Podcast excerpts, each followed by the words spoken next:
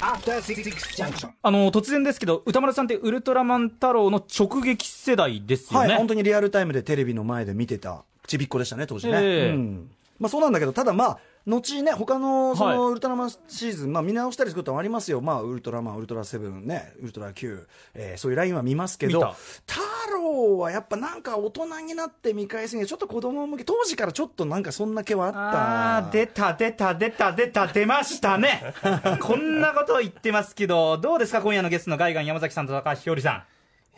ちょっと人生半分以上無駄なんじゃないですかね。腹立ついやなね歌丸さん、あのウルトラマン太郎はね、大人のたしなみですよ。え、そうですか、逆に。いや、もう逆ウにルトラマン太郎郎の大事なポイント全然分かってないですよん。分かってないですかアイスラックを飛ばした後のウルトラセブンみたいな頭してるくせにウルトラマン太郎だけは差別するんですね歌丸さんひどいですよいやいや、まあまあ、ね、散々言われてますけども、わかりました。なんでウルトラマン太郎を大人になってまで見ないといけないのか、理由を教えてもらおうじゃないかそれではこれからの特集でお話ししたいと思いますタイトルコールお二人からお願いします歌丸よ大人になってから、ウルトラマン太郎を見直していないとは、何事だ特集決まってる詳しくはお知らせの後スタジオの中が小、低小学校低学年っぽくなってる After Six Junction。実験放送かよ。いろんな、ちょっといいろんなもんが重なりすぎる。まあ、テレビ版のね、まず歌う。その最初にア前イにキ。ャッチがあっていう。ちょっとね、後ほどちょっとね、言いますけど、その前にちょっとオリジナルの音源ね、えーはい歌丸のね、アフターシックスっていうね、まあ、要はこの後にオリジナルというかね、その元ネタを流した状態になってますちょっと説明は後ほどいたします。えー時刻は8時3分、TBS ラジオキーステーションにお送りしているアフターシックスジャンクションパーソナリティは私、ライムスター歌丸と、月曜パートナー TBS アナウンサー熊崎和人ですこの時間は聞いた後に世界が変わるといいなの特集コーナー、ビヨンドザカルチャーをお送りしています。さあ今夜は歌丸よ大人になってからウルトラマン太郎を見直していないとは何事だ特集をお送りしていきます ということで改めて今夜のゲストお二人ご紹介をさせていただきますまずはガイガン山崎さんですよろしくお願いしますはい。本職である怪獣研究の傍ら暴力系エンタメ専門ライターとしまして怪獣映画や変身ヒーロー番組アニメの記事を中心に雑誌「ニュータイプ」などに寄稿したりイベントに多数ご出演されていますこの番組つながりで言いますと5月の13日怪獣の方のキングギドラ特集以来のご出演となってい ます大変お世話になりまいやいやしとんでもた。なぜか KW 社員が混ざってるというね、回でございます。わかりづらいっていう。はい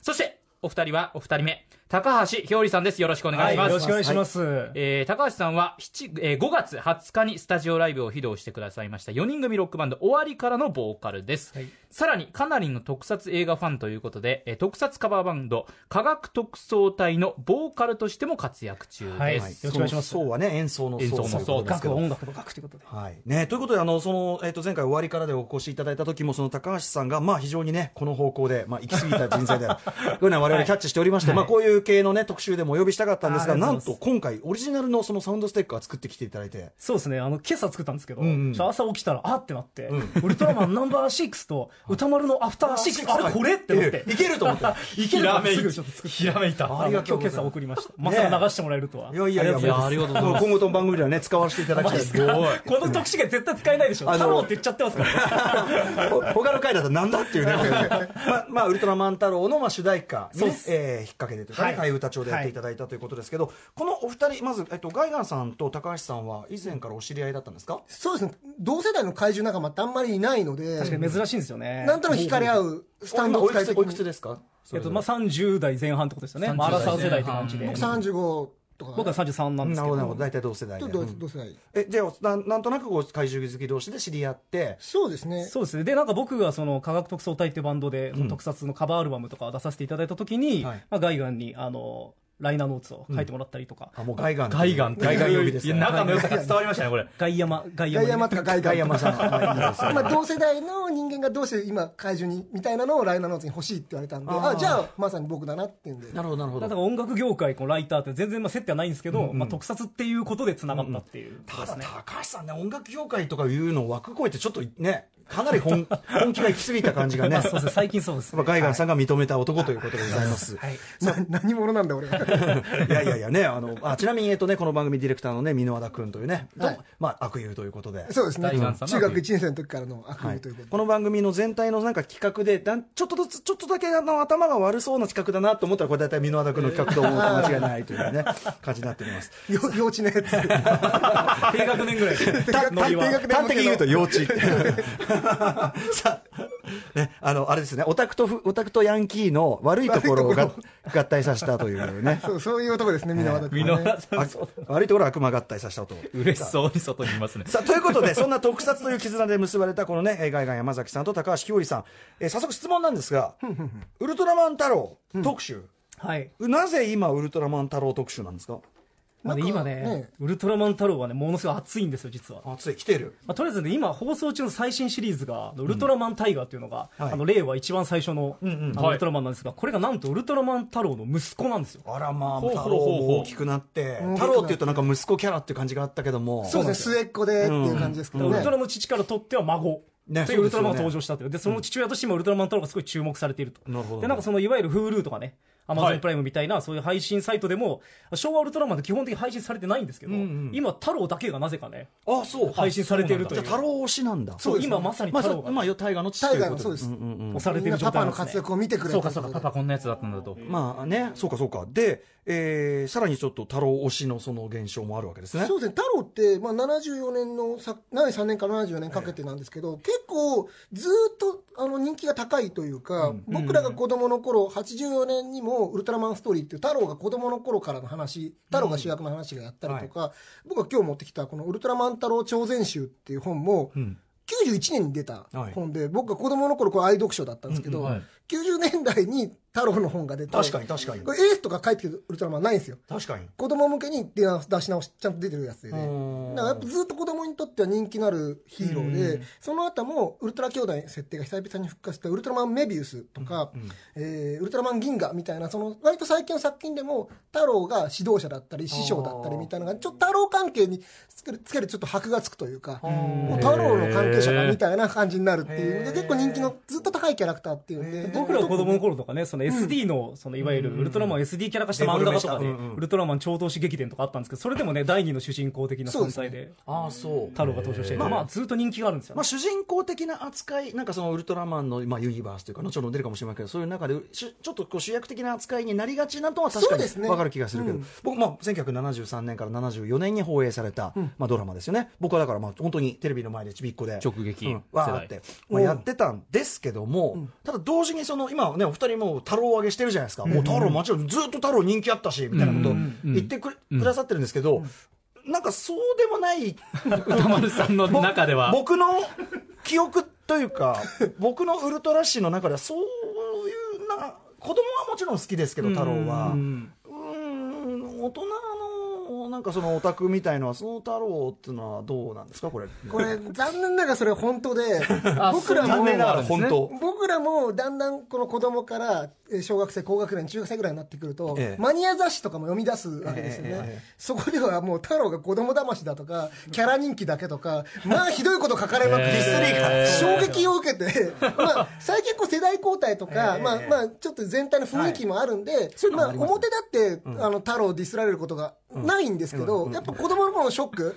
太郎が一番じゃなかったのかっていう、まあ、こういうのショはッあクはやあっぱる問題ですよね、スター・ウォーズだってさ、ほら、僕ら世代がエピソード1ね、プリクエルをディスりまくったけど、でもそのうちやっぱりジャージャー・ビンクス最高世代みたいなのが来て、そうなんですよねそう、プリクエル最高世代が来たじゃん、あ、すまなかったねと、うんこういうことはやっぱありますよね。そうですね。だから僕がだからその子供の時に、あの、庵野秀明監督っていうね、ええあの、エヴァンゲリオンの監督が、はいええその子供の頃はやっぱウルトラマン太郎がすごい苦手だったと。でそれでちょっとウルトラマン卒業しちゃったんだけど、大人になった今見て一番楽しいのはウルトラマン太郎だっていうことを言っておてー、逆にやっぱこそう子供ながらにの感じもあったわけそうですそうよなんです、だからやっぱちょっと背伸びしたい世代になると、多分ちょっと幼稚だなって思っちゃうんですけど、逆にこう大人になった今だからこそ、あそうなんだ。戻ってくると楽しめるウルトラマン太郎のポイントというのがですね、たくさんあるんで、ぜひね、今こそ見直してほしいっていうまあ、でも確かに僕、そのね、リアルタイムいい以降は、まあ、正直僕は、あの、見直してないから、はいはい分かってないのかもしれないから、ちょっとぜひちょっと今日お話をじゃあ、そうですね。はいはい転校、転校できれば転校したいと思い ます い。や太郎派になってほしい。はい。ということでね、ウルトラマン太郎、一回も見直したことがない、まあ、リベラル気取りの差別主義者ということでしょうか。そうですね。そうですね。現状はもうリリベラルタロシストタロと言シっスてトもいいと思いますよ、歌丸さん。ウルトラマン太郎のオンリーワンの魅力ですとか、秘められたメッセージ、このお二人、ものすごく詳しいですから、解説をしていただきたいと思います。早速、言ってもよろしいでしょうか。歌丸よ、ウルトラマン太郎の基本情報、そして、その魅力を知っているかはい。基本的な情報から。ナンバー6。いいや、もうもちろんね。れはい、ということで基本情報ですね。ウルトラマン、他のウルトラマンにない魅力。太郎はここがオンリーワンの魅力なんだとなるほどいうところを教えていただきたいと思います。単純な話だとやっぱ73年から74年にかけてで、えーウルトラの父とウルトラ母の実の息子であるウルトラマン太郎が主役という、まあ、いわゆるサラブレッド的な存在、ええでまあ、当時としてはウルトラ兄弟の末っ子ウルトラ兄弟って血のつながりね、なかったり、基本はないね、基本はないんすですよるんねだけど、太郎だけはそういうのありましたそうよね。か、そうか、そうです実のね。息子まあ、プリンス的なウルトラン君のプリンス的な立ち位置で、えー敵も、えー前回のエースが怪獣よりも強い鳥獣っていうのを打ち出してたんですけど、怪獣よりも強い鳥獣よりも強い怪獣っていうもう一周してよくわかんない敵と戦う全太問答郎ですよね。全問答、まあ、裏設定的には宇宙怪獣で広い宇宙には鳥獣よりも強い実力者がいてなるほどそいつらがもうすでに地球に潜伏してると、それを戦うのが太郎なんだっていうのがまあ一応企画書には書いてあるうん一応これ、円谷プロの、まあ、10周年記念作品ということで、なるほどまあ、です当ね時、ファイヤーマン、ジャンボーゲース、あと映画だと、怪獣大噴戦、大五郎対ゴリアスみたいな、こういう作品が作られてたんですけど、まあ、満を持して太郎の。太郎もそういう記念作品として作られて、非常に、えー気合の入った作品であったことは間違いないです。企画書も赤に金の発行して、バーンってタイトルが入ってるような。へえ、なるほど。感じでうんうんはいもうあのーウルトラ兄弟っていうのが、まあ、前作の、まあ、エースで確立された、実際には帰ってきたウルトラマン最終回でウルトラ兄弟ってせ名前出てくるんですけど、はいまあ、あれをさらに発展させて父がいる母がいると、まあ、父はエースに出たんですけどでウルトラ兄弟さらにもっとスケールの大きいウルトラファミリー、ウルトラの国っていわゆる現在のウルトラシリーズの世界観を決定づけたのがまあ太郎というふうな、あーここに関してはまあ間違いないと、まあ、逆にそこが神秘性が失われたとか、んあの SF っぽくないみたいな感じでいわゆるマニア80年代、90年代割とその大人になったマニアからは、はいはいここからウルトラシリーズはって言われることもあるという、僕正直お父さんとお母さんお父さんとお母さんだっていうあり ますよねのはやっそぱれねまあなりますおよね父さんとお母さんみたいなこと一番言いたくねえ年なんだよみたいなまさにねうん。そうそうそうっていうのがあったからっていうのありますね名前も宇宙人なの太郎だし、うんおそう前はな日本名じゃねえか何なんだみたいな、そういうことがやっぱいろいろその賛否ある作品であることは間違いないと思います。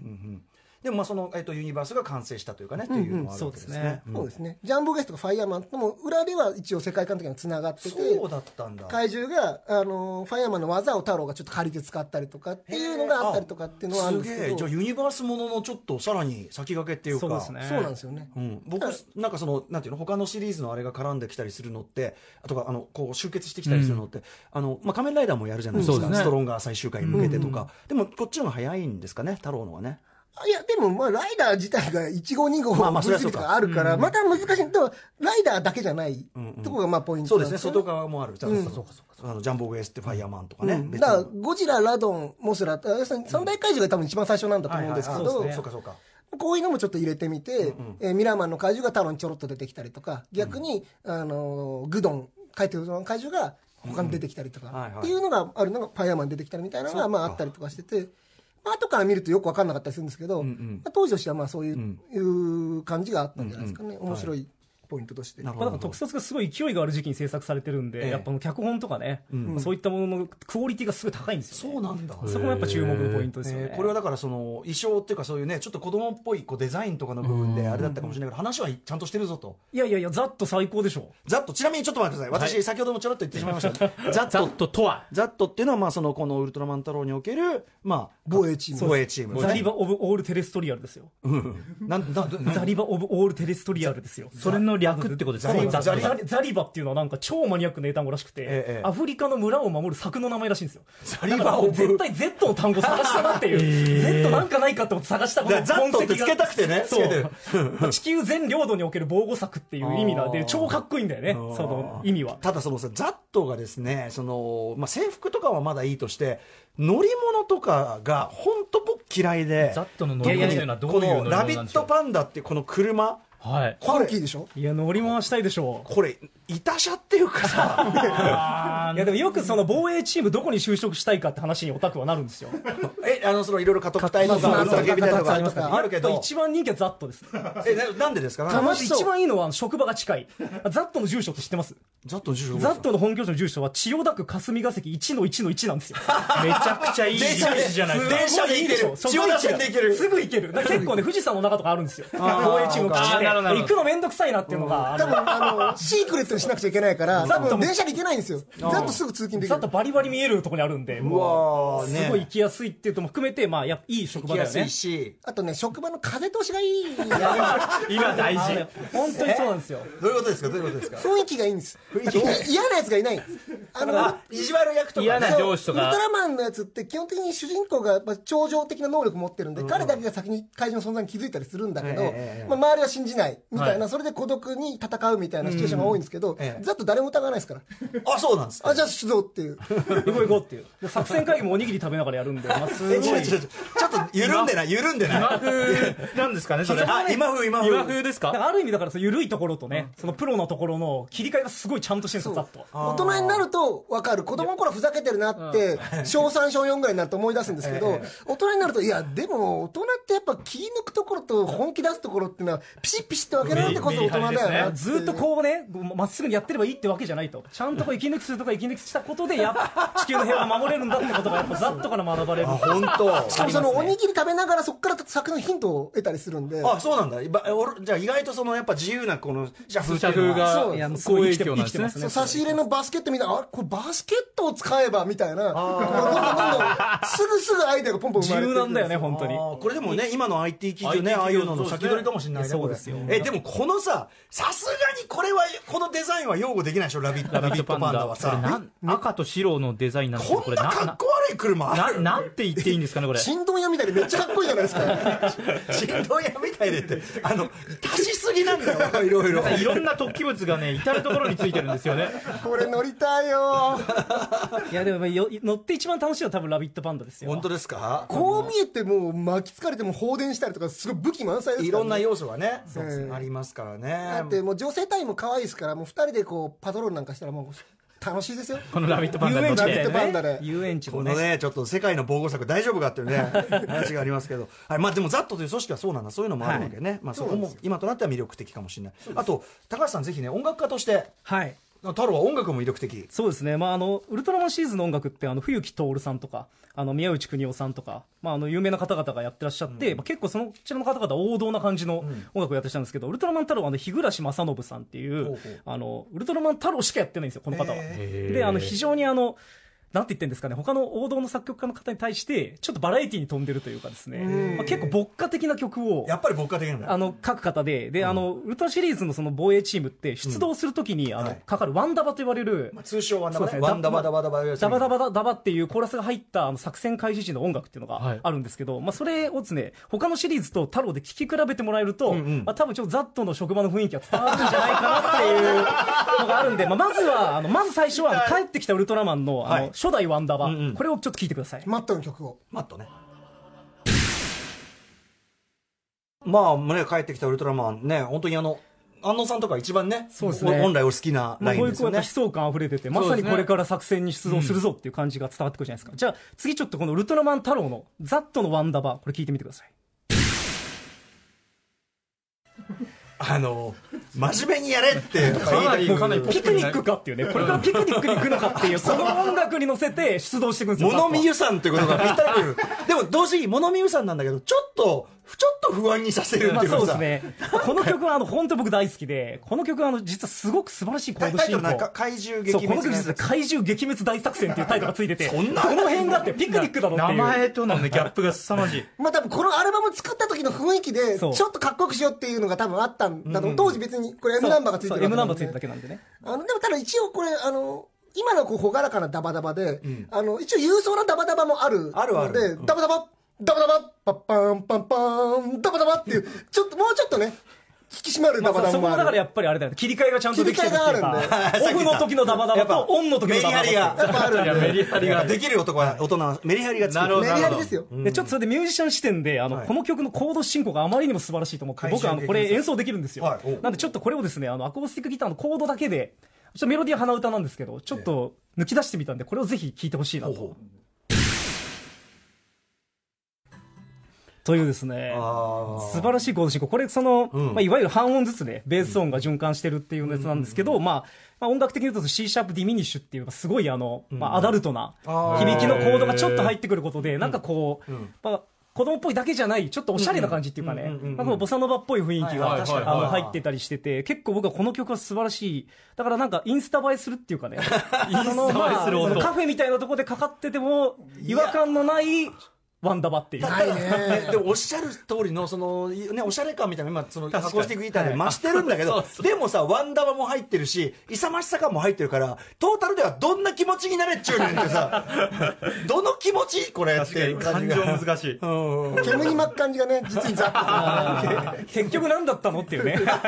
感じがまあざっとらしいなっていうだからそういうところ含めてすごいいい曲だな象徴的な曲だなと僕は思いますねこれあねでも煙に巻く感じがザッとってなんかでも大人としてかっこいいのかなって気もしてきたうなんちょっとなひょうひょうとしてますよねざっとはなるほどね。ということで、まあ、音楽も特徴的だし、まあ、ざっとは風通しいいし、で、あの、脚本はちゃんとよくできている。はいよくできての後ほどちょっと見ねて、エピソード、各エピソードをちょっと具体的にも伺っていこうと思うんで、とにかくその、ウルトラマンダロは非常に力が入った作品だったということなんですね。 そうですね、ううんん。やっぱ時期的にも制作面でもまあすごく優遇されていた、まあ、ウルトラマンシリーズの中でも特別な作品であるというのは間違いないと思いやっぱます、ね美術特撮とかも力入ってますかいやもう、もう時々映画なんじゃないのってぐらいミニチュアセットが組まれてる回とかあったりとかするので、まあもちろんそのオイルショックの時期とも重なってくるんで、だんだんだんだんあれこうやかなみたいな時が増えてきたりはするするんですけ ど、街に街にすごいでかいあ空き地があるっていうね戦えるただもうカメラがいくらパンしても横にこう動いていっても、全然全然終わらないみたいなところでずっと横にながら戦ったりとかするのを見ると、これってどんだけお金かかってたのってえいーう。そんなショットもあったりするんだええあとなんかその団地とかにもこう布団がこうかけてあったりとか、んうんあの後の平成カメラとかでリアルだって言われてたのと、ええ結構太郎でもう早くもやってたりとかするので、へーなるほどそのしかもねそのシリーズだからそのリアルタイムシリーズだからやっぱり途中でオイルショックでこうなりましたみたいなのもまあ醍醐味っちゃ醍醐味ですよね、うんそうですねそうですねやっぱそれの影響を受けて、まあ、特撮自体がねここから下火になっていくところがあったんであーテレビ特撮自体が普通にそのウルトラマンレオで一終わっ旦ちゃい終ますわっかちゃうじゃないですかそうですねそれやっぱそういう事情も金がかかりすぎるっていうのはやっぱあったんですかね、まあ、無理なわけですよね、やっぱり、まあまあ毎週うんねやってたのがまずすごいことすですよごねいことです本当に、うん、さあということでじゃあここらでですね、えーぜひちょっとですねあの高橋ひよりさんボーカル務める特撮カバーバンド、えー、科学特捜隊このね学科学の学は音楽の学で特捜の層は演奏の層、はい科学特捜隊の曲何かまた聞こうかなとそうなんですよね。あの、実は、つぶらやプロダクションさんの、まあ、公認をいただいてまして、その、ウルトラマン太郎の主題歌を、あのバンドサウンドでおーカバーするっていう CD を実は出してます。えーこれちなみにどうですかウルトラマン太郎主題歌歌うのは曲まとしあ、てあのの、やっぱ、まあ、結構ノリがいい曲で、ええ実は、あの、この曲って、あの、曲中で、もう原曲なんですけど、え BPM がすごいどんどん変わるんですよ。えーまあ、生演奏で、まあ、当時のスタジオミュージシャンの方がクリックとかなしで、うんうんはいはいドンカマなしでやってるんで、まあ、すごい実はグルービーな曲で、まあ、だからそういう意味ではすごいバンドサウンドしやすかったのと、あとまあやっぱ作詞の悪友さんが、ええあの素晴らしい詩を書いてて、で実は悪友さんってあの実の息子さんのお名前太郎って言うんですよ。おーであの悪友さんがこの話が来た時に、受けようと思った理由が自分の息子と同じ名前のヒーローなので、うんまあ、息子さんに向かって書くような気持ちであの歌詞を書けるからっていうので受けたらしいんですよ。えーでなんかその頃もう息子さんは結構あの高学年ぐらいになってたらしくて、あの好きなのはデビルマンだったそうで、あの正直ウルトラマンタロウはちょっと子供っぽかくてあんま好きじゃなかったらしいんですけ どでもまああのそういうあの悪友さんの、まあ、思いもこもった歌詞っていうのが、ね、素晴らしいなと、一応息子さんもね原案の回があるんですよえ原案の 回原案の原案の回が第9話の東京の崩れる日っていう、ええええまあ、シロアリと軍隊がくっついたような怪獣がええ高層ビルの中でこうビルを食い尽くしちゃうっていう回があって、その回のあいあのタイトルのあその物語の、まあ、あらすじぐらいだと思うんですけど、ええ怪獣のアイデアとかそれが一応息子さん奥奥友さんの深田太郎さんっていうね今作曲家になってらっしゃるんですけど、えーなるほどそうなんですよ脚本自体は石戸敏郎さんってもう放火の、んうんもう巨匠が書かれてるんですけど、原案は深田太郎さんが。へえしかもねこのタイミングでやっぱ悪友さんに歌詞頼むっていうのもやっぱりその10周年記念の気合入ってのあったんだやと思います。そうですねらせることかもしれないですね、やっぱそのね、ウルトラの父がいる、ウルトラの母がいる、そして太郎がここにいるっていう、まあ、歌詞ってみんな知ってるじゃないですか、はいまあ、今回のその、しかもウルトラマンタイガのそのキャッチコピーが、うんそしてタイガがここにいるっていう、あーあの、キャッチコピーなんですよ。それがまたね、つながる繋がっていてすごい上がるんですよ、あね。ちょっとやっぱそれはしびれちゃいます痺れまうすねんうんうんはいということでじゃあ、えー曲紹介お願いしますはい、えー科学特捜隊でウルトラマン太郎。よいしょりがとうございますかっこいいありがとうございますウルトラマン太郎を聞いていただきました、やっぱね最初こうスカ調というかねそんな感じそうですねどんどんどんどん本当にビートが変わってくるんですね結構すごいですね。まあ、あの中盤のところでね、あの頭打ちっていうね、うんバンバンバンっていうリズムになるところとか、実は原曲ではあそこですごい BPM が上がってたりしてて、グルーブがすごいんですよ、この曲やっぱは生演奏ならではのグルーそブうなんがですよ刻印されているとはいいうことですね、さあということで後半いってみましょうかね、はい、後半に参りましょう。後半は、歌丸よこのエピソードはマストで見よウルトラマンナンバー6やっぱりね、ちょっとつい歌わざるを得ない、はい、そうですね。ここからはお二人が選ぶウルトラマン太郎のおすすめエピソード、そしてそこに秘められたメッセージとは何なのか解説をしていただきます。はい。ということで、まあ、えりすぐりのエピソードそをうね、ですご紹ね、介いまただあきでも2人ででまあこねうど話れして出してもいいんてですけど、全然ね絞れなくて、運休してこれが、でうんただちょっとあの、まあ、ぜ大前提として、やっぱりそれまでのセブンとかでこう評価されるのが、まあ、人類は救済するに足る存在なのかとか、兵器開発の行き着く果てにあるものはみたいな結構スケールのでかいテーマ、深刻なテーマを取り上げたりとかして、それをまあ、じあ後々大人になると、すごい深いみたいなふうに言われたりとかするんですけど、まあ、太郎に関しては、月から薄の形した怪獣がやってきて、新潟の米はうまいって聞いたぞっつ って、餅食いに来るとか、なまあ、何かとお兄さんが助けに来るとか、まあ、そういう部分で、まあ、神秘性もなんもないよみたいな話をこう言われるわけなわけですけど、実際のところはこれ、歌丸さんのラジオでよく出てくるところの、フィクションライン、リアリティラインの設定の部分が、他のシリーズと違うだけで、実あーは非常に完成度が高くて、まあ、今の作品がちょっと SF 寄りだったら、まあ、いわゆるファンタジーで、実際に現代のアラビアンナイトにしようっていうのが企画コンセプトだったので、あそうなんだまあど童謡とかそういうののイメージがあるから太郎っていうね名前がついてるっていうことだと思うんですよね。なるほど昔話風とそいううか、なで実際この昔のそう例えばさっきのマット、えー帰ってくるウルトラマンなんかだと最大怪獣に10メートル接近して戦うみたいなこと言うと、周りが上司とか無茶なこと言うなと。もう10メートルまで近づいてジープで近づいてバズーカを打ち込むみたいなのが非常に緊迫感のあるはいはいエピソードとして書かれるんですけうんどうんうんタロの場合はあの平気で飛び乗っちゃうんですよ怪獣にしかももう別にザッとじゃない人もねバンバン飛び降りるからね普通にあのいつもいつもあのガミガミ奥さんに尻に敷かれてるお父さんもお母さんが捕まると、もうそれ助けにあ一般市民も竹のしなりを利用して怪獣に飛びついたりと かあのビルの上からぴょんと怪獣に乗ったりとかあの最後は小学生ですら怪獣の頭の上に乗っかって三角定規で頭を突き刺したりとかする これは多分ロック調にしシンドバッドがこう掴んで巣に行くみたいなエピソードあるじゃないですあーかはいはいはいはいああいうイメージなんだと思うんですけあーなるどほどねなるほどねでもこういうとこからも分かるよね、その末っ子で甘えん坊の太郎みたいな、あのまあ、要するに、あと、チャカチャカしてて、まあ、子供っぽいっていう印象のある太郎、番組もキャラクターもそういうイメージあると思うんですけど、実はこれ、一貫して番組1年間通して投げかけられてるテーマが、大人になれっていうのが、実はずーっとこれ、一貫してあるってことに、通してみると気づくんですけど、はい大人って要するにきちんと自分でけじめをつけろと、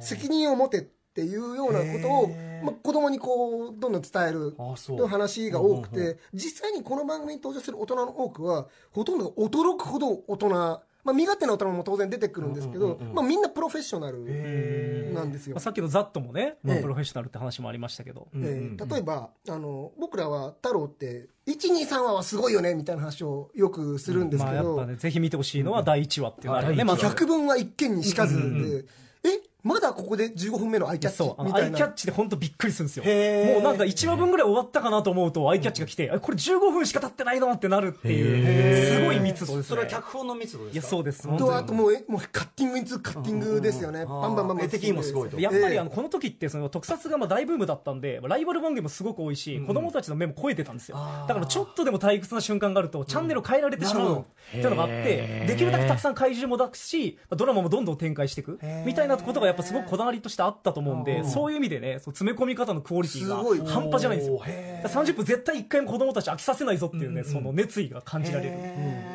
例えばその怪獣が川に潜伏してると、えーじゃあどうしようって時にすぐにあー若い隊員がじゃあ高圧電流を川に流しましょうって言うと、あの先輩が「お西田お得意の放電作戦かあやめてくださいよ」 って先輩が茶化すんですけどもうここであこの人たちはもう無数の修羅場をくぐっててでそれを笑い話にできるぐらいになってるっていうのが一瞬で伝わってくる上にそんな話してる間にもう女性隊員が近くの河川地図も開いて、でああもうすでにもうどういう作戦になるかで次の勝手もう東京電力がでっかいパイプ持ってき て川にこう電流流す準備してるみたいな。あの軽口叩きながらやることやるプロのプロなんですよスピーディーなんですね、仕事は。これがめちゃくちゃかっこいい大人になるとうわできないわテンパっちゃうわっていうのが一番若い隊員ですらそんな感じでどんどん話を進めていくっていうのがまあ非常に魅力的ですよねうんまたやっぱエピソード的にはうんあちょっとお互いにちょっまあまとず第そう一です話ねまちずょっねと第一話まあ第一話も前提としてやっぱ見てほしいなという。そうねこれは見てほしいあとまあ第一話ウルトラの母は太陽のようにいいですねこれはまずおすすこめのこれもうウルトラマン太郎って最初の頃、お母さんのことばっかり言ってそうて。最初の3は全部サブタイ トルウルトラの母が出てくるっていう嫌でしょ子供は。そうなんですよ。嫌だったえ2話がその時ウルトラの母は。で、3話がウルトラの母はいつまで も。だからどれだけ母好きなんだっていうマザねコンお母ちゃんすぎマるザ。コンプリがすごいんですよねえーで僕がね、えーすごく好きなのは、えー26話の「僕にも怪獣は退治できる」まあ、できるわけないんですけどね、まあ 僕にも怪獣は退治できるっていう まあまあまあまあ話があって頑張って「るムカデンダー」ってムカデの怪獣が出てくる回なんですけど、この話は、えーっとねまあ、いつも、えー主人公の東光太郎さんっていうのは割と風来坊みたいな人で、まあ海外から日本にやってきて、まあ、ざっとにすごい根性あるんでざっとに入るっていう話なんですけど、その彼が、えー居候している白鳥家っていうところに、えー浅香真由美さん演じるえー沙織さんっていう、まあ、大学女子大生と小学生のけん、あー健一君がいるこの健一君っていうのがこう孝太郎さんとすごく通貨ソウルメイトみたいな感じで話が進んでいくんですけど、まあ、ある時その。えー、健一君と、えー友達が2人で帰ってるとその友達がうちのお父さんは、えー会社の社長だから、僕のお父さんみたいに東大東大に入ったりしなくちゃいけないから健一君と一緒に園児なんか遊んで遊んでらんないよみたいな、この後園児あるから行こうぜみたいなこと言うんだけど無限なく断ら断られちゃうんだけどそこでこう中学生に小学生がいじめられてるのを見かける、でその友達は目合わせないようにして逃げていこうよって言って健一もそれにこう追随するんですけどその時にその不良の中学生がその子供をつけたお面を地面に投げつけたら、それが太郎のお面なんですその太郎のお面がずっと健一君を見てるんです、で我慢できなくなって中学生に殴り込みに行って、まあ、ボコボコにされちゃうんですけど、まあ、そこに大人が来てまあ事なきを得るんですけど、まずその、ね、太郎のお面が劇中で売ってるっていう、売ってるメタメタ的メなタ的な視点が入るんこれ面ですけど白いね、うんで、あの、いや、転んじゃっただけだよって、ザットの隊員の前では強がるんだけど、お面を見ながら、あのお面がなかったら僕は卑怯者になるところだったっいいて話だいう、ねちょっと太郎のあり方みたいなのがここで伝わってくる話なんですヒけーローど、がね何のために、ね、必要なのかっていう話になりますすごい伝わって、まあ、一緒に住んでる建築にはそれがもう伝わってる。うんだけど、これは、その、顔合わせないようにしようよって言った社長がおお父さんだって言った彼が主人公、今回ゲスト主人公で、実は彼のお父さん紙芝居屋で、それがすごく恥ずかしいあみっともないからやってほしくないっていうあ話なんですけど、その、まあでも本当は、その、いい仕事だってみんな言うんだけど、ん僕はかっこ悪いから知られたくない。だからずっと嘘ついてたんだけど、まあ、バレちゃうんですよね。んで、ずっと隠すんだけど、まあそのお父さんが、あの、男っていうのは嫌だ嫌だって言ってもやんなくちゃいけないものはあるんだ、みたいなことを言うんだけど、本当にそのお父さんは怪獣が縁日に現れた時にはい、神社から錆びついた槍を持って自分一人で突っ込んでいっおてー、最終的に大やけどを負って、ーうん救急車運ばれていっちゃうんだけど、そこでまあちょっと心のうんはいはい変化がうん起きる。はいはいで、彼がまあ、実際に怪獣に、彼もやっぱ最終的には突っ込んでいく。うんうん危ないけどね危ない、危ないけど危ないんですけど危なね。いけど、うん、なんかもう、あの、まあ、また、まあ、こういうお話の最後にまた繰り返しがあって、あの、まあ、元気になったお父さんが紙芝居やってると、まあ、悪ガキがこうやってきて、で、それを止めようとする健一君を止めて、その最初は弱虫だったその子が殴りかかりに、で止める。で、そこに孝太郎さんがやってきて、こらって言うんだけど、ちっちゃくガッツポーズをああする。なるほどねいいっすねあーいい話だな確かに確かに今話聞いてて、うんうんこらって怒るところも、こっそり褒めるっていうところも含めてはい、非常にこの孝太郎さんっていうのが理想的な大人として描かれていて、えーこれ太郎らしくていい話だなというふうに。僕にも怪獣は退治できる、第26話26話、うん僕はあれですね、あの、第45話なんですけど、ええあの、日本の童謡シリーズっていうのがあるんですよ。日本の童謡シリーズ、はいそのね、赤い靴履いたっていうですね、すごい、あの、赤い話が、靴そう、あの歌をまあモチーフにした作品があって、北島隊員っていう隊員が、まあ、幼い頃に仲良かった女の子というのがいるんですけど、まあ、それがその、偉人さんに、まあ、つ連れ去られてしまった、子供の頃に。で、そのまあ、歌のまんまですよね、ええまさにそのまま赤い靴の女の子なんですけど、実はその偉人さんが宇宙人だった、という設定の話で、アダプテーションまあこれ設定だけ聞くと、聞いてもすごい面白そうじゃないですか。で、その女の子が連れ去られて、その偉人さん、まあ、宇宙人の星で、実は怪獣に改造されて、えそれでその大人になってから、その地球に人間の姿してるんですけど、正体は怪獣なんですね。送り込まれてくるっていう。ひどいで、しこの話、まあ、聞いただけでもかなりやばいんですけど、全く救いのない終わり方するんですよ。もうフランス映画かっていう。こんなぼんやりした暗い終わり方でいいのかあってそいうう感じの、まあ、終わり方、まあ、ぜひ見てほしいんですけど、ただその最後に、その北島隊員っていう、まあ、要は自分の幼い頃に仲良かった女の子がまあ怪獣になってしまった。そいつがその、まあ人間誰しも、大事に取っておいた思い出に別れを告げなきゃならんことがあると。でもそれがその男にとっての成長の時なんだっていうセリフを言って終わるんですよ、この話は。すげえハードボイルドじゃないですか。でめっちゃ大人だなっていう。だからやっぱりなんかこの、人間としてそのいろんなものに縛られてるけど、やっぱ自立して、一人の人間としてこう歩いていくっていうことを、やっぱウルトラマン太郎ってどのエピソードでも、まあ、さっきのガイアマが言ってたエピソードでもそうなんだけど、やっぱりそういうこうメッセージが常に詰まってるんですよね。大人も成長しなきゃいけないんだよね。そう、これはでねそれがその末っ子のウルトラマンであるってウルトラマン太郎のがだんだん一枚二枚のヒーローになっていくっていうことと、あの同時に進んでいって、でちゃんと最終回それが結実するっていう、あちゃんとシリーズ通じてビルドゥングスローマンになってるってこそとうなんですよね、で結構ウルトラマンシリーズって要はその作品の途中であの方向性が変換することがすごくあるんですあるよあるうんやっぱ途中で例えば人気が減ってくると、はい話の方向性を変えたりとかレでースも変わっちゃいましそたうだからそのやっぱ1話のテーマと最終話のテーマっていうのが一致しないっていう作品がすごい多いんですよね、それがその「ウルトラマン太郎」はすごい幸運なことにあー1話で始まったその成長物語みたいなもの、で人間としてその自立していくんだってストーリーが最終話までちゃんと一本筋を通して完成するっていうすごくよくできてるんですよねそこが。いつもウルトラシリーズって、まあ、全部が全部じゃないんですけど、基本的にはウルトラマンから人類が自立するっていうのがテーマになることが多くて、例えば Z にウルトラマンがやられたけど、Z を科学特捜だから倒すとか、その、防衛チームが独立で会場を倒すことによって、ウルトラマンが安心して故郷に帰っていくっていう、まあ、さよならドラえもんみたいな話がまあ、多いんですけど、そもそもザットは自立してるの で、全員が。なんなら太郎が勝てなかったベムスターとか途中でやっつけちゃったりしてるんですよ。歴代一番会場を倒してる防衛チームなんですよ、実あは。ーそんな牧歌的な空気だけ多ど分だ。から僕は子供の時見てて太郎弱えじゃんって思ってた記憶があるんだけど、あーええええまさにそれはテーマのうちだったわけねそうまであすね。そうですね。うんだだからこそ子供の時には分かんなかった良さがあってまさにそういうことか、ずっと続きしかもさっきの赤い靴の話とか耐えらんないよそんなの、 ひどすぎるいやだから子供の頃結構僕トラウマなんですよその話、ビデオで見て、すごい暗い話なんでなんか怖かったんですけどただまあその少し物心ついてからとか大人になって見返したらあすげえ深い話だな、と思ってやっぱすごい胸に残ってますね、なるほどね太郎が怪獣は倒すけど人間の心は自分で治すしかないっていうような結構突き放した話がポンポンと出てくることもありますねへー、まあ、自立して終わりって話もあれば、何もこの子のこ闇を救えてないじゃんままへー終わる話とかもあったりとかしてて、へ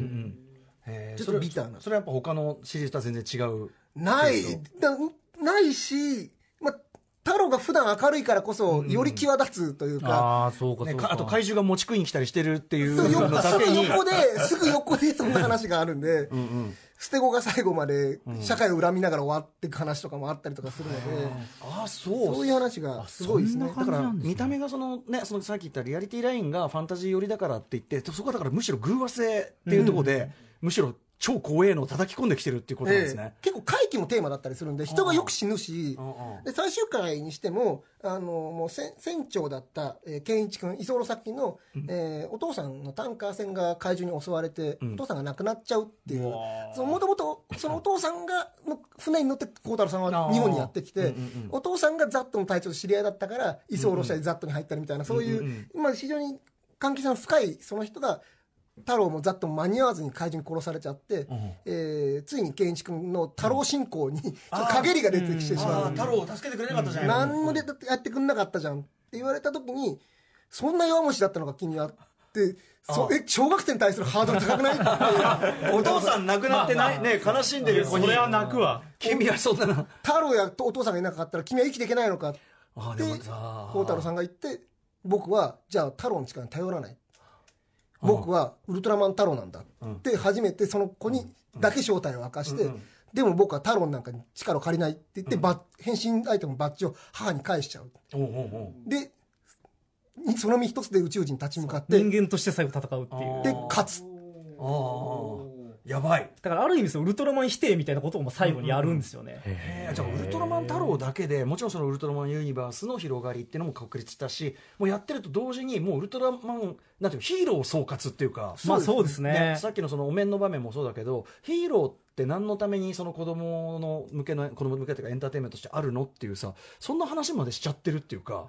すごいっすね。そうなんやでっすぱ何作も作っていて、多分大江健三郎が破壊者ウルトラマンとか、そういう批判するような文章とかも文壇とか出てきたりとかして、やっぱすごく作り手も自覚的に自覚にならざるを得なかった時期の作品っていうこともすごく強いんじゃないかなというふうに思いますたねだそういうシリアスなテーマを持ちながらそのもちろんねさっきの餅食ってるもちろん酒飲んでるベロンあとまあ まあ何でも大食食べいてのももっとくれロンっていうまあ三大論怪獣三とか大論怪獣と言われるあのすごいあのアホアホな怪獣3体がいるんですけ ど酒、酒飲んで、ベロンって。もう鳴き声は酒持って来いって言って、ひょうたん持って出てくるからで。それそれはそのウルトラマン太郎が最後でっかいバケツに水を入れてその水をぶっかけるっていう作戦で勝つ っていうで酔い覚まし。酔い覚まして、あ、俺何やってたんだって。まあそういうすごいあのおかしな話もありつつもその中にちゃんとメッセージがこもってるってところがベベロンでもちゃんと大人になれた話ですか ら。でも民話神話のねなんかそういうさすっとぼけた話もあるかと思いきや超恐ろしい話もあるとかさ、まあやっぱそういうことですよね。うんいや非常にバリエーション豊かだで。からこそまあ大人になった今こそ見てほしいなっていうところがありますよねやべえずーっとここに「ラビット!」バンダの写真あって気になってたけどやっぱはな おもいやお二人説明おもううまくまていですよすごいなんならちょっと話聞いただけなのにすごい感動してしまいましいたや本当ですよそんなエピソードが、あそうですかそんな大人たちが乗ってんのがラビットパンダなんです。プロがのこれにプロが乗ってると思うといやだからさ感慨深くないですかなんかバックボーンを知るとちょっとまた見方も変わってくなるんのかかなだだからあれかもねなんかもうそう心慮遠望というかこうやって、ね、戦うってこうギスギスした中で、まあ、車ぐらいさ笑える感じで痛いじゃんみたいな振り切ってこうっていう悟ってると思うんですよねもうやっぱね、この車が、ああの、街をパトロールしてると子供が、孝太郎さんってザッとーって寄ってくるんですよ。 気安くいかんじゃない来やすく行ける感じでだから、そこがいいですよね。俺たちひょ本質的には生き物を殺してるわけじゃんだからせめて見た目ぐらいはさみたいないいっすねそういうおにぎり食べながらそういう会議をした可能性がありますよね笑われるぐらいがちょうどいいんだよ多分そういう大人のそういう集団ですそよ、うザだッとと思いまは。すうわー俺分かってなかった俺子供でしたねということが分かった一幕ねあの追加でございましたさあということで太郎、まあ、今太郎推しタイミングってもあるから、まあ、そういう意味では太郎を見直すには絶好のタイミングということで、はいえー、とうってつけのねウルトラマン太郎の活躍今見たい今どれだけウルトラマン太郎推しなのか見たいという方うってつけのイベントが今週末から始まりますそうなんです今週金曜日です7月19日から池袋サンシャインシティ文化会館にてウルトラマンフェスティバル2019が開催されますテーマは親子でウルフェスですウルトラマンシリーズの新ヒーローウルトラマン太郎の息子ウルトラマンタイガがウルフェスに初登場ですウルトラマン太郎ウルトラの父ウルトラの母そしてウルトラマンタイガウルトラマンシリーズで初めて3世代の活躍が描かれますねはいということで、まあ、このタイミングでそうなんですということですかねこれ、実はあの僕、高橋表裏、あのはい今回、このウルトラマンフェスティバルの、えっとですね、中のイベント、大人のウルフェスというイベントに出演いたしましておう、あのさっきもお話したあの超同志劇伝というウルトラマンの原作者の三条陸先生、えーと、まあ、対談トークイベントっていうのをやるんですよね。で、あのこれその、それのチケットが、あの、かえっと販売開始34秒で完売してしまって、あのまあ、そうやっぱその大人でウルフェスゆっくり見たい人がたくさんいらっしゃるっていうことが分かったんで、今ちょっとまたあの、まあ、8月やれたらあの企画中なんであのもしあの大人の方で、まあ、あんまりお昼にね、ウルフェスとかに行けないっていう方もあの、ぜひ大人のウルフェスイベントがまた第2回あったら遊びに来てほしいなと、その時は僕も出演しますのでぜひよろしくお願いしますさすがですね。はい。えーっと、あと、外岸、外山さん。 外山さんは何かありますか特にない。あるでしょ、な常んか々いろいろやって、あ、でもねまあまあまあ、ひょうりくんと一緒にやってるあの、特撮秘宝っていう雑誌のやつやってる、よく書き、寄稿してるんですけどええ、それの今、平成大特撮っていう、まあ、区分が出て、平成の特撮シリーズについて、まあ、いろいろ、あかっこレビューとか、まあ、総括みたいなのをしてる本があるんですけど、それに二人ともか、あの、寄稿してるん寄で稿。させていただいて、もし対談とかもさせて僕はあの海外平成の海外特撮っていうよくわかんないテーマ平成だなみたいなカワーレンジャーとかああの普通にあの T2 とかアビスとああかそういうのことか技術的あなあそうい進うこ歩とかとかあの話をしてるのであのあこういう話もするんだみたいな、いつも太郎とかゾーンとか言ってるわけじゃないんだっていう ハリウッドものもね、ちゃんとやハりリまウすッドよ。 ハリウッドも大好きなんでもともとねランページ来ましたしねこのあ、そうね、このそうね、ラジオは最初ね。ええはいあと、まあ、あの、ここまで聞いた方信じられないと思うんですけど、ええあの僕実はミュージシャンなんですいやいや、最高ですね。なので、あの、まあ、僕自分の終わりからのアルバムも出してますし、ちょうど明日ですね、あの、僕があの、プロデュースして作詞作曲しました、カイカってアイドルグループのシングルが、あのカイカ歌の作島っていうカイカシングルが明日ちょうど発売になるので、まあもしあの、アイドルファンの方、聞いてらっしゃる方いたら、ぜひあの、チェックしてみてください。あの、開く歌と書いてカイカと読むんですけへど、ーあの、まあ、そんなことも実際やってます。あすごいあのすごはいい。ね。アイドルのプロデュースだそうってあ。のだからよかったらツイッターとかであのチェックしてみてください。すごいですね、本当に幅広く、そしてやっぱ今日の特集は、やっぱり私も正直、本当にあのガチで太郎舐めていましたし、正直申し訳ないこと に、でもその舐めが、ちょっと取れ取れつつっていうか、これからちゃんと見ようとも思いましたし、やっぱね、すごくいいですよ、こういうところで、なんかその、今まで光が当たっていない、蔑まれがちなはいはいはい領域、特撮領域、まあ他にもありました、ちょっとこの系統、このシリーズいいなっていう気がしましたね。なるほど。エースやるしかないな。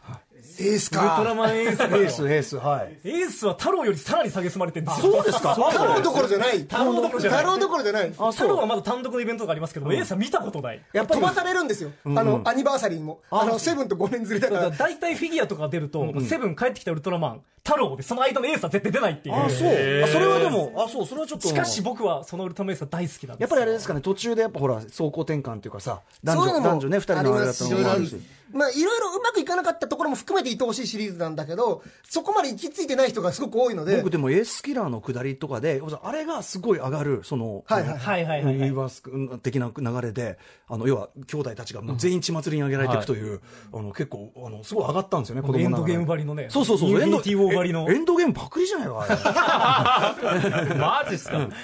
あいずれじゃあ、ウルトラマンエース特集もね、楽しみぜひにねはい。しております。はい、ということで、えーここまで歌丸よ、ウルトラマン太郎の凄さ分かったか特集をお送りしてきました。ガイガン山崎さん、高橋よりさん、ありがとうございました。ありがとうございましたありがとうございました。そして明日のこの時間は、いい文章とは何か、バズる文章とは何かに迫っていく、文章最高特集をお送りします。 After Six Junction.